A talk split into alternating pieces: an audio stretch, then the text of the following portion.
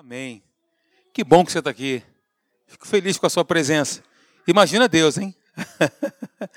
Olha, a Bíblia diz o seguinte: aquele que tem fome será saciado, e quem tem sede será descedentado.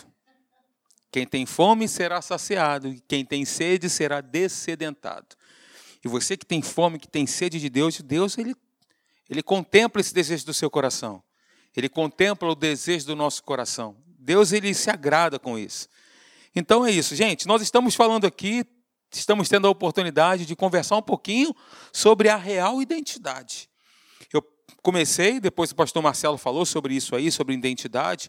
Nós abordamos aqui o que somos em Cristo, o que temos em Cristo, o que possuímos em Cristo.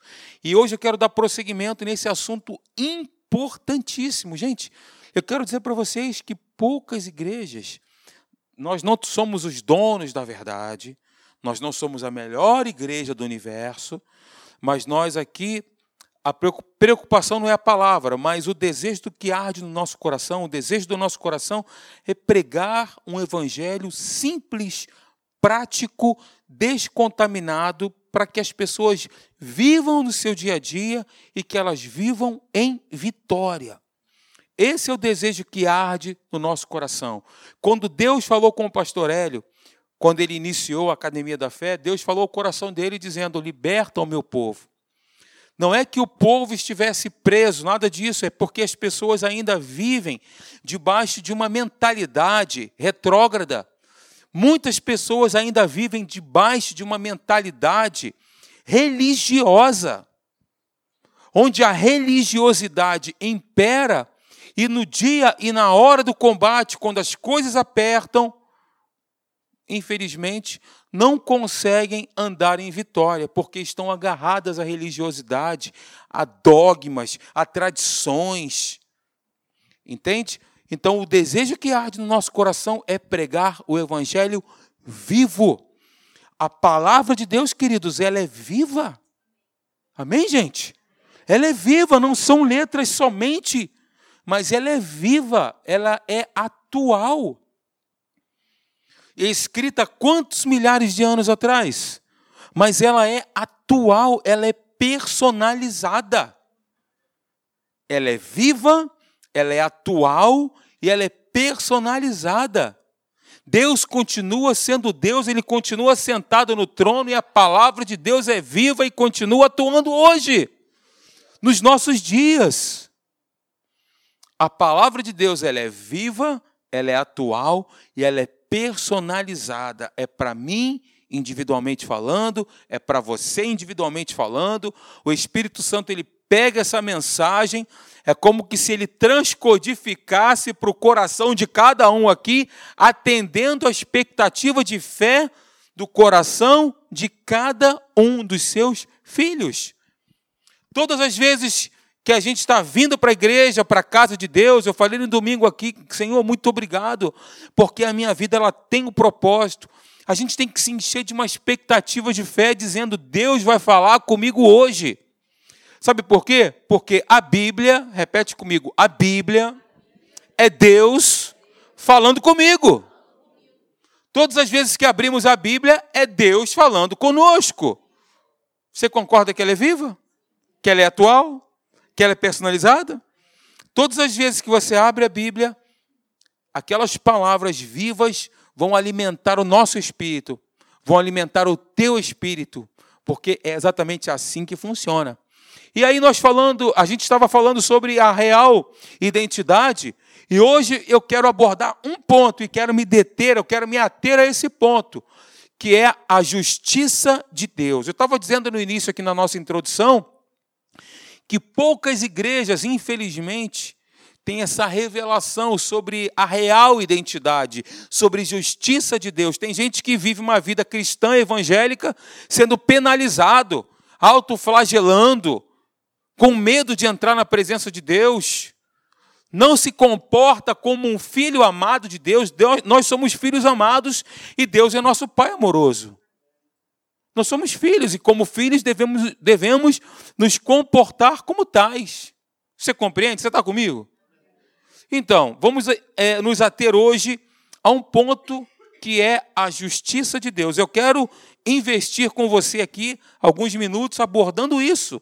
O que é a justiça de Deus, o que é justificar, o que é a justificação, tudo isso a gente vai abordar essa noite, se assim Deus nos permitir e se Ele não voltar no meio desse culto, né? Porque Jesus está voltando, amém? Quantos creem nisso? Quem vai ficar feliz quando Ele voltar? Vai? Vai não, né? Ah, você vai subir, né?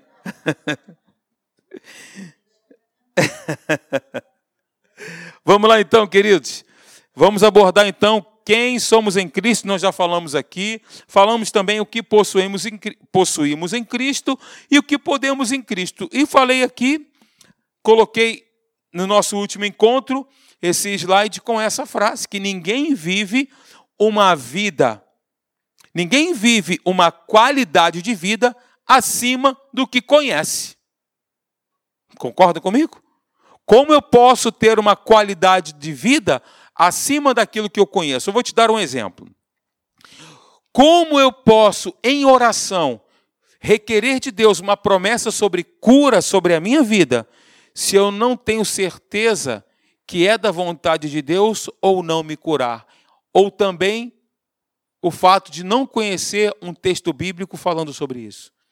Como eu posso, em oração, dizer, Senhor, com base na tua palavra, porque está escrito na tua palavra, com base na tua palavra que diz, em Isaías 53, que Jesus levou sobre si as minhas dores, as minhas enfermidades.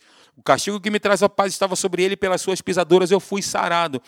Como eu posso, com base nesse texto, fazer essa oração e dizer: Senhor, recebendo essa palavra, eu declaro, eu sou curado em Cristo Jesus. Se eu não conheço o texto, como é que eu posso fazer essa oração? Concordam comigo? Então, para eu poder fazer uma oração, eu preciso conhecer o texto, eu preciso saber aquilo que está escrito. Então, ninguém vive uma qualidade de vida acima daquilo que conhece. Dei o exemplo aqui do Charles Spurgeon. Quem estava aqui quando eu falei sobre isso? Charles Spurgeon, ele era um pregador batista inglês.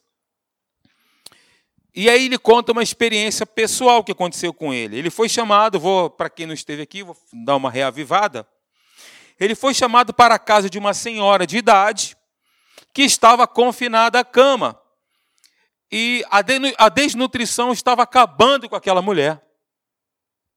Durante a sua visita, Spurgeon notou um documento emoldurado, pendurado na parede, e perguntou àquela mulher: É seu? Ela disse que sim. E explicou que tinha trabalhado como doméstica no lar de uma família da nobreza inglesa. Antes da condessa fulana morrer, explicou a mulher, ela me deu isto, Spurgeon. Trabalhei para ela durante quase meio século. Tive tanto orgulho desse papel na parede porque ela me deu. Então eu mandei colocar numa moldura, ficou pendurado na parede desde a morte dessa mulher, desta nobre, que já faz dez anos. Spurgeon perguntou: Me daria licença para levá-lo e mandar examiná-lo mais de perto? Oh, sim, disse a mulher, que nunca aprendera a ler. É só cuidar para que eu o receba de volta, disse ela. Spurgeon levou o documento às autoridades. Estas já o tinham procurado.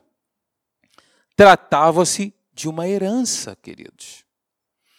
A dama da nobreza inglesa deixou um legado à sua empregada, uma casa e muitos recursos financeiros. Aquela mulher que estava vivendo uma vida apática, em estado de desnutrição avançado, morava numa casinha de um só cômodo, feito feita de caixas de madeira, e estava morrendo de fome, mas tinha pendurado na parede um documento que a autorizava a receber todos os cuidados e a morar numa casa excelente. O dinheiro estava ali, estava acumulando juros e pertencia a ela.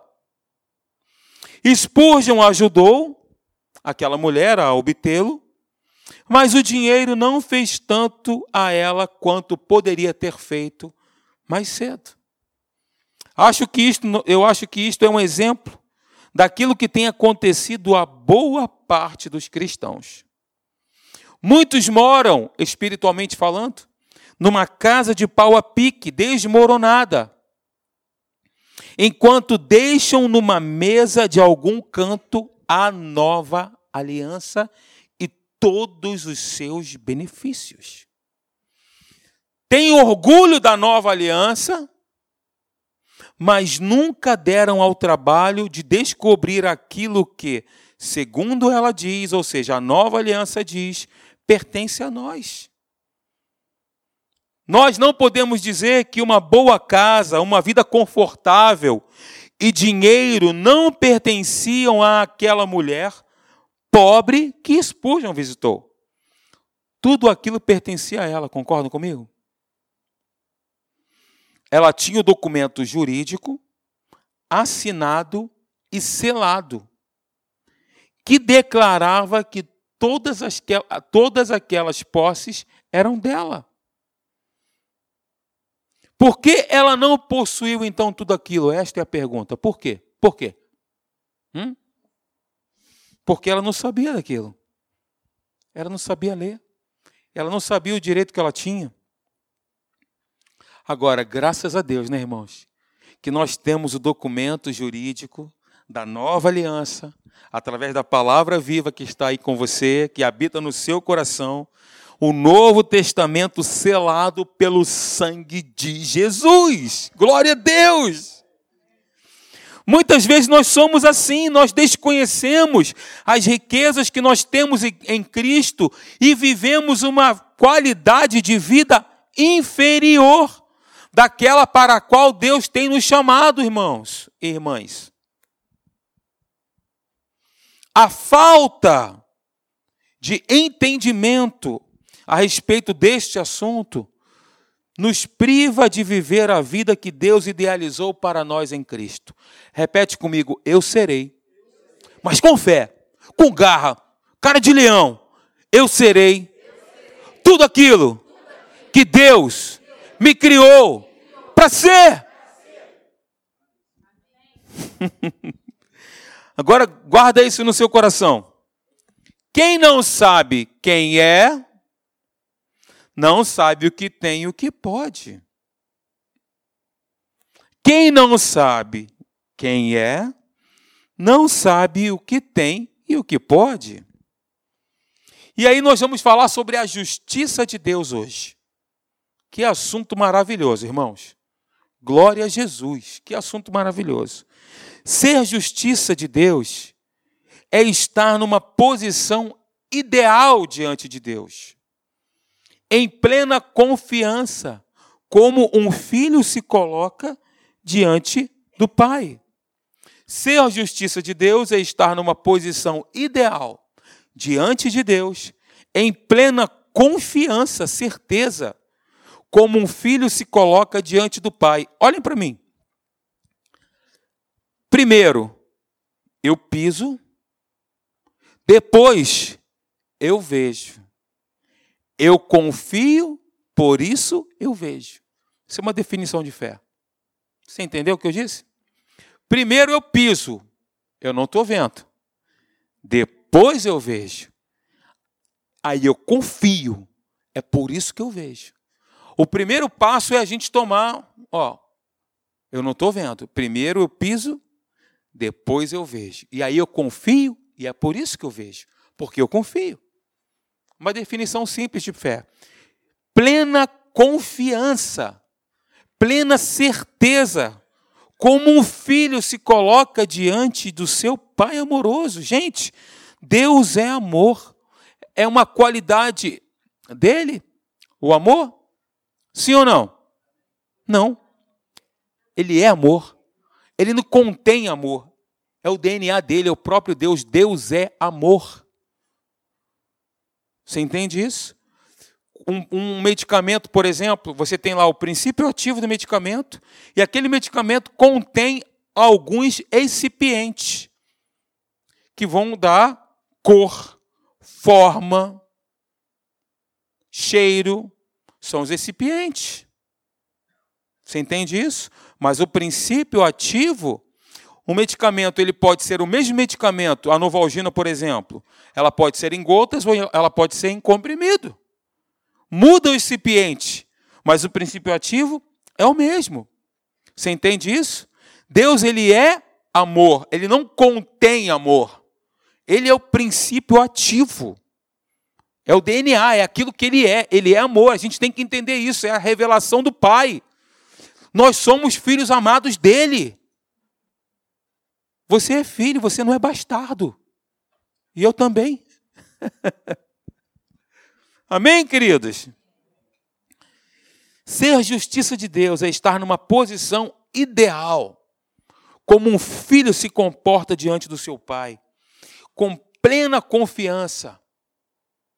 Como é que seu filho se refere a você? Excelentíssimo doutor Sérgio, posso entrar na sua presença? diz Natan. O senhor me autoriza a entrar na sua presença? Seu filho já falou isso para você? Pai, papai, paizinho. Não é assim? Por que, que com Deus é diferente? Excelentíssimo, amado, soberano, que estás assentado no trono de glória, acima das nuvens, reinando no universo. Amém. Glória a Deus. Ele recebe, ele é amoroso. Com Deus não tem esse negócio, né? Isso é religiosidade. Mas se você falar dessa forma, ou se você falar assim, Pai, você é recebido diante do trono da graça da mesma maneira.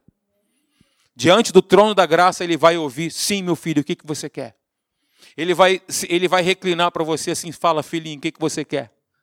Pai, o que, que você quer, meu filho? Estou aqui para te ouvir. Não é assim que Deus faz com a gente? Glória a Deus. Diz glória a Deus. Glória a Deus. Eu quero dizer que Deus está aqui no nosso meio essa noite. Aleluia. Gente, uma vez recriado pelo novo nascimento, o homem, ele é recolocado pela obra redentora de Cristo na posição da qual jamais deveria ter saído. Condição na qual Deus o considera justo.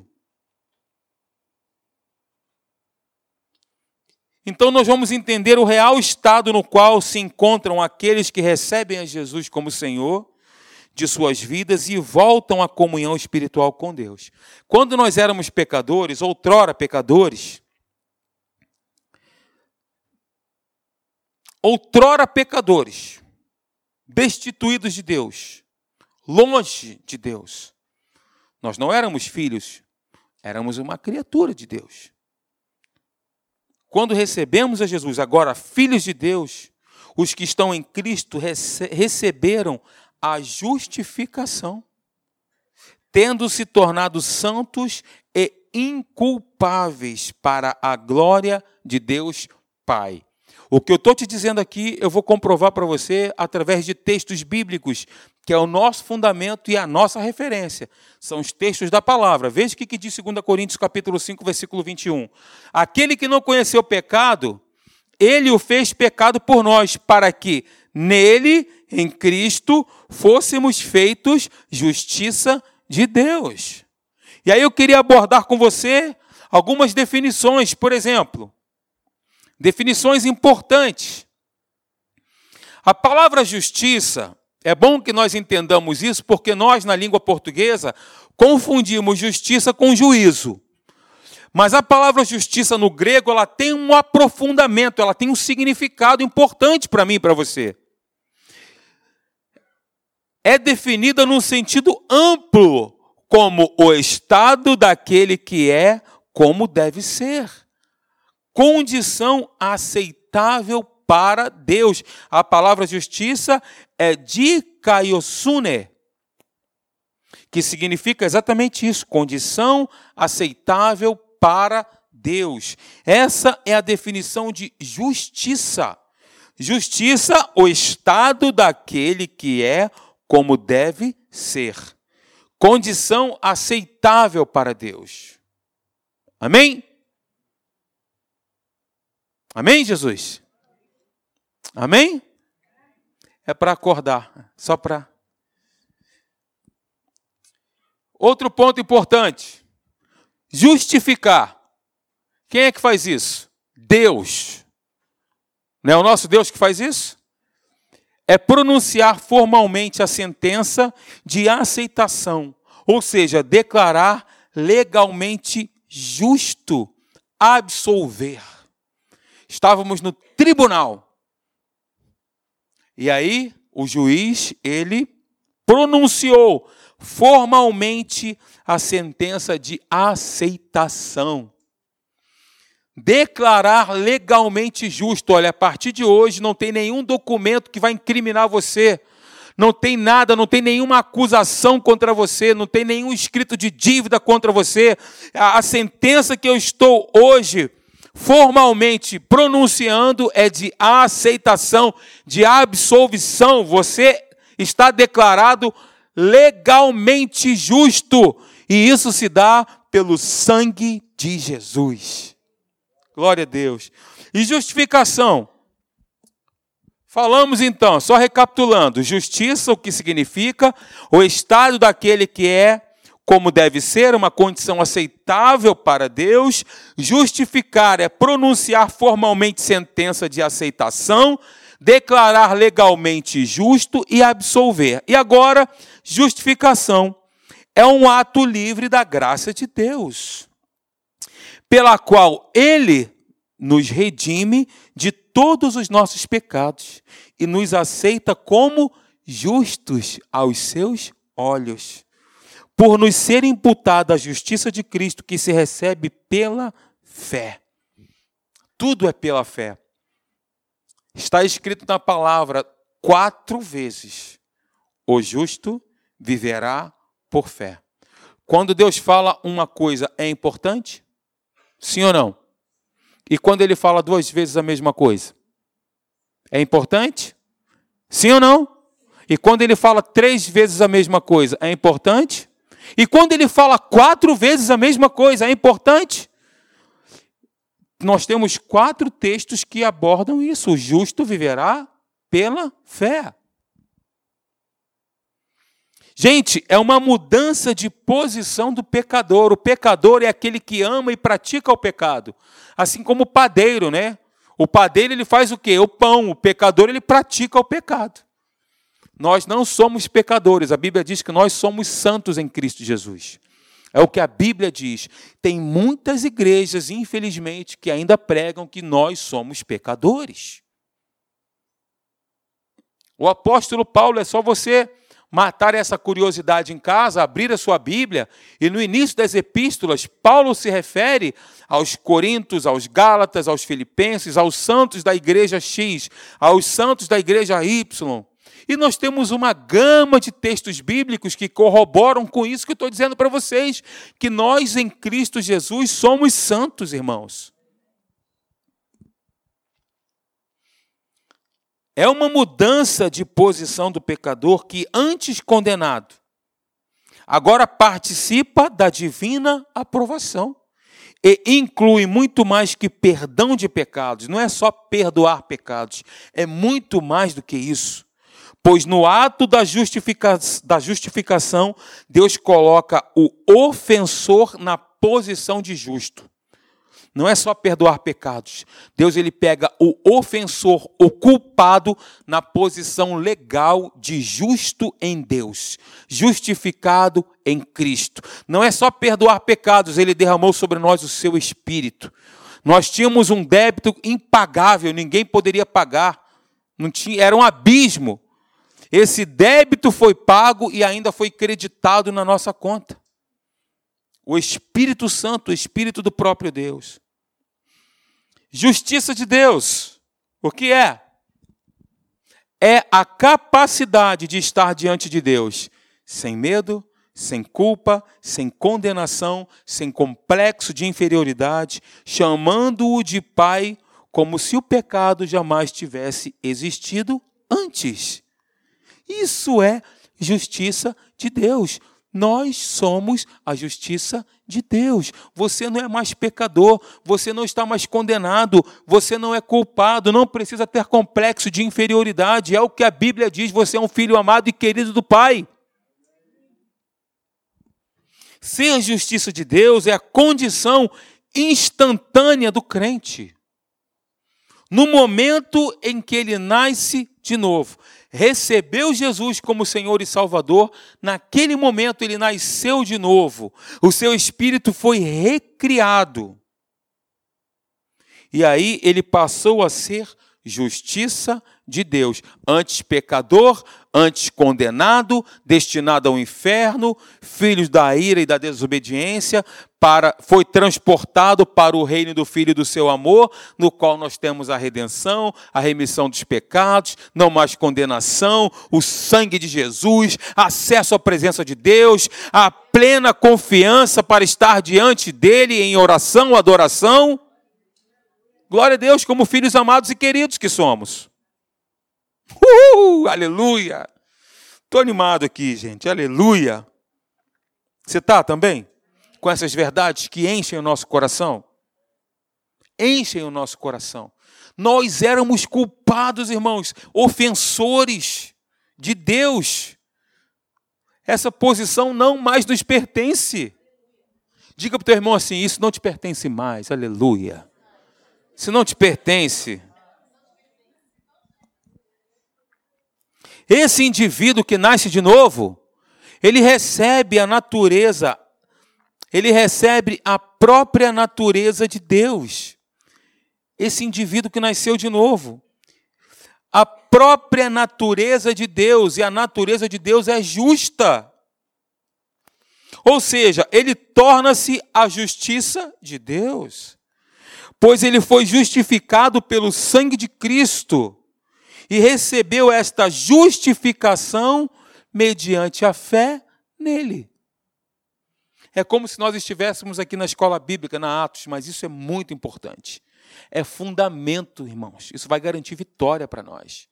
Nós vamos levantar a nossa identidade, não a do Instituto Félix Pacheco ou do Detran, mas a nossa identidade através da palavra, da verdade instalada em nós. Nós vamos levantar na hora do combate. Olha, eu sou justiça de Deus. Não estou mais debaixo de condenação. Eu sou uma nova criatura. Eu sou filho de Deus. Eu sou aceito nele. Eu sou amado nele. Eu sou inteiro em Deus. Amém. Veja o que, que diz aí Romanos capítulo 5, versículo 9. Olha o texto bíblico que dá referência e base para aquilo que a gente está conversando essa noite. Logo, muito mais agora, sendo justificados pelo seu sangue, seremos por ele salvos da ira. Justificados pelo seu sangue, seremos por ele salvos da ira. Só relembrando aqui, ó, um ponto importante. Houve uma pronúncia. Deus ele pronunciou isso, nós vemos na palavra, ele disse: "Não tem mais condenação".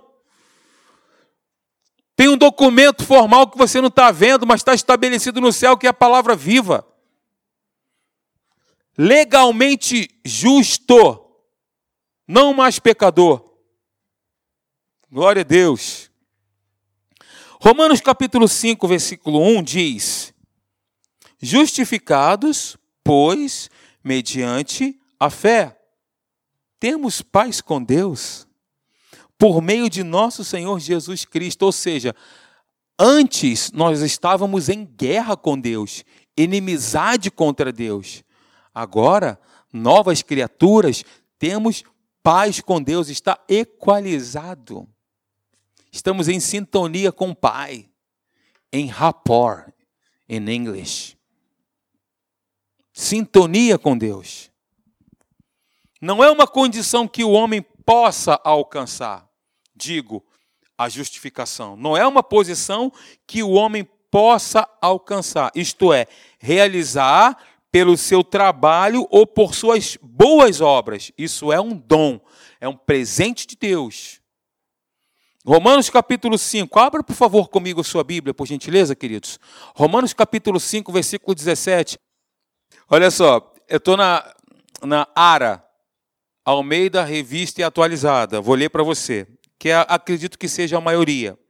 Se pela ofensa de um e por meio de um só reinou a morte, muito mais os que recebem a abundância da graça e o dom da justiça reinarão em vida por meio de um só, a saber, Jesus Cristo. Ou seja, não é por nossa obra, por nossas boas obras ou pelo nosso esforço. É um dom de Deus, é um presente. Dom significa presente de Deus. Esta posição só poderia ser alcançada pelo homem, como de fato o foi, através do trabalho de Cristo na sua morte, sepultamento e ressurreição. Veja, acompanhe comigo, significa que nós podemos nos chegar a Deus em oração, como Adão e Eva faziam antes de pecarem, sem nenhuma condenação. Todos os dias Deus vinha ter comunhão com Adão e Eva. E eles se relacionavam normalmente com Deus sem nenhuma condenação. Entrou o pecado, eles tiveram vergonha, o pecado traz vergonha, e eles se esconderam. Ficaram escondidos, com medo. Vergonha, medo, timidez, um monte de coisa. Só que antes deles pecarem, eles tinham acesso a Deus irrestrito, conversavam com Deus. Nós podemos nos chegar a Deus em oração, assim como Adão e Eva faziam antes da queda. O homem ele foi resgatado para a posição original que ele havia perdido no jardim do Éden, através do novo nascimento em Cristo Jesus. Agora, o tema justiça de Deus é comumente mal compreendido pois as pessoas em geral confundem a justiça de Deus com o seu juízo. É exatamente essa miscelânea que acontece na mente de muita gente. Muita confusão em torno desse assunto. Talvez isso se deva à forma como esse termo costuma ser empregado, sendo associado com a punição de pessoas pelos erros que cometeram. Todavia, queridos, ou entretanto, nós vimos que a justiça é a capacidade dada por Deus de estar mais uma vez diante dele, como se o pecado nunca tivesse entrado na vida do homem. Isto é justiça de Deus. Mais uma vez eu repito, é a capacidade dada por Deus, mediante a fé em Cristo, de estar mais uma vez diante dele como se o pecado nunca tivesse entrado na vida do homem. Isso é justiça de Deus. Eu vou repetir de novo, o que você acha? Para sedimentar mais dentro da gente. É a capacidade dada por Deus de estar mais uma vez, mais uma vez diante dele, como se o pecado nunca tivesse entrado na vida do homem. Oh, Deus maravilhoso! Que Deus maravilhoso é esse! Obrigado, Senhor. A importância de estudar e compreender a justiça é, é fundamental para nós edificarmos bases sólidas na nossa vida. É muito importante nós sabermos quem nós somos, o que nós temos, o que possuímos em Cristo, porque nós vivemos na nova aliança. Nós estamos debaixo da nova aliança, não mais na antiga aliança, mas debaixo da nova aliança, no sangue de Jesus Cristo derramado na cruz do Calvário. Agora, a condição de morte espiritual, que é a separação de Deus, causada pelo pecado no homem, o que, que gerou? Gerou um senso de condenação. Que mesmo depois para muitas pessoas de nascido de novo, pessoas que nasceram de novo, esse senso de condenação continua com, trazendo um complexo de inferioridade. Você conhece, eu também. Pessoas que vivem debaixo de condenação, sendo novas criaturas em Cristo.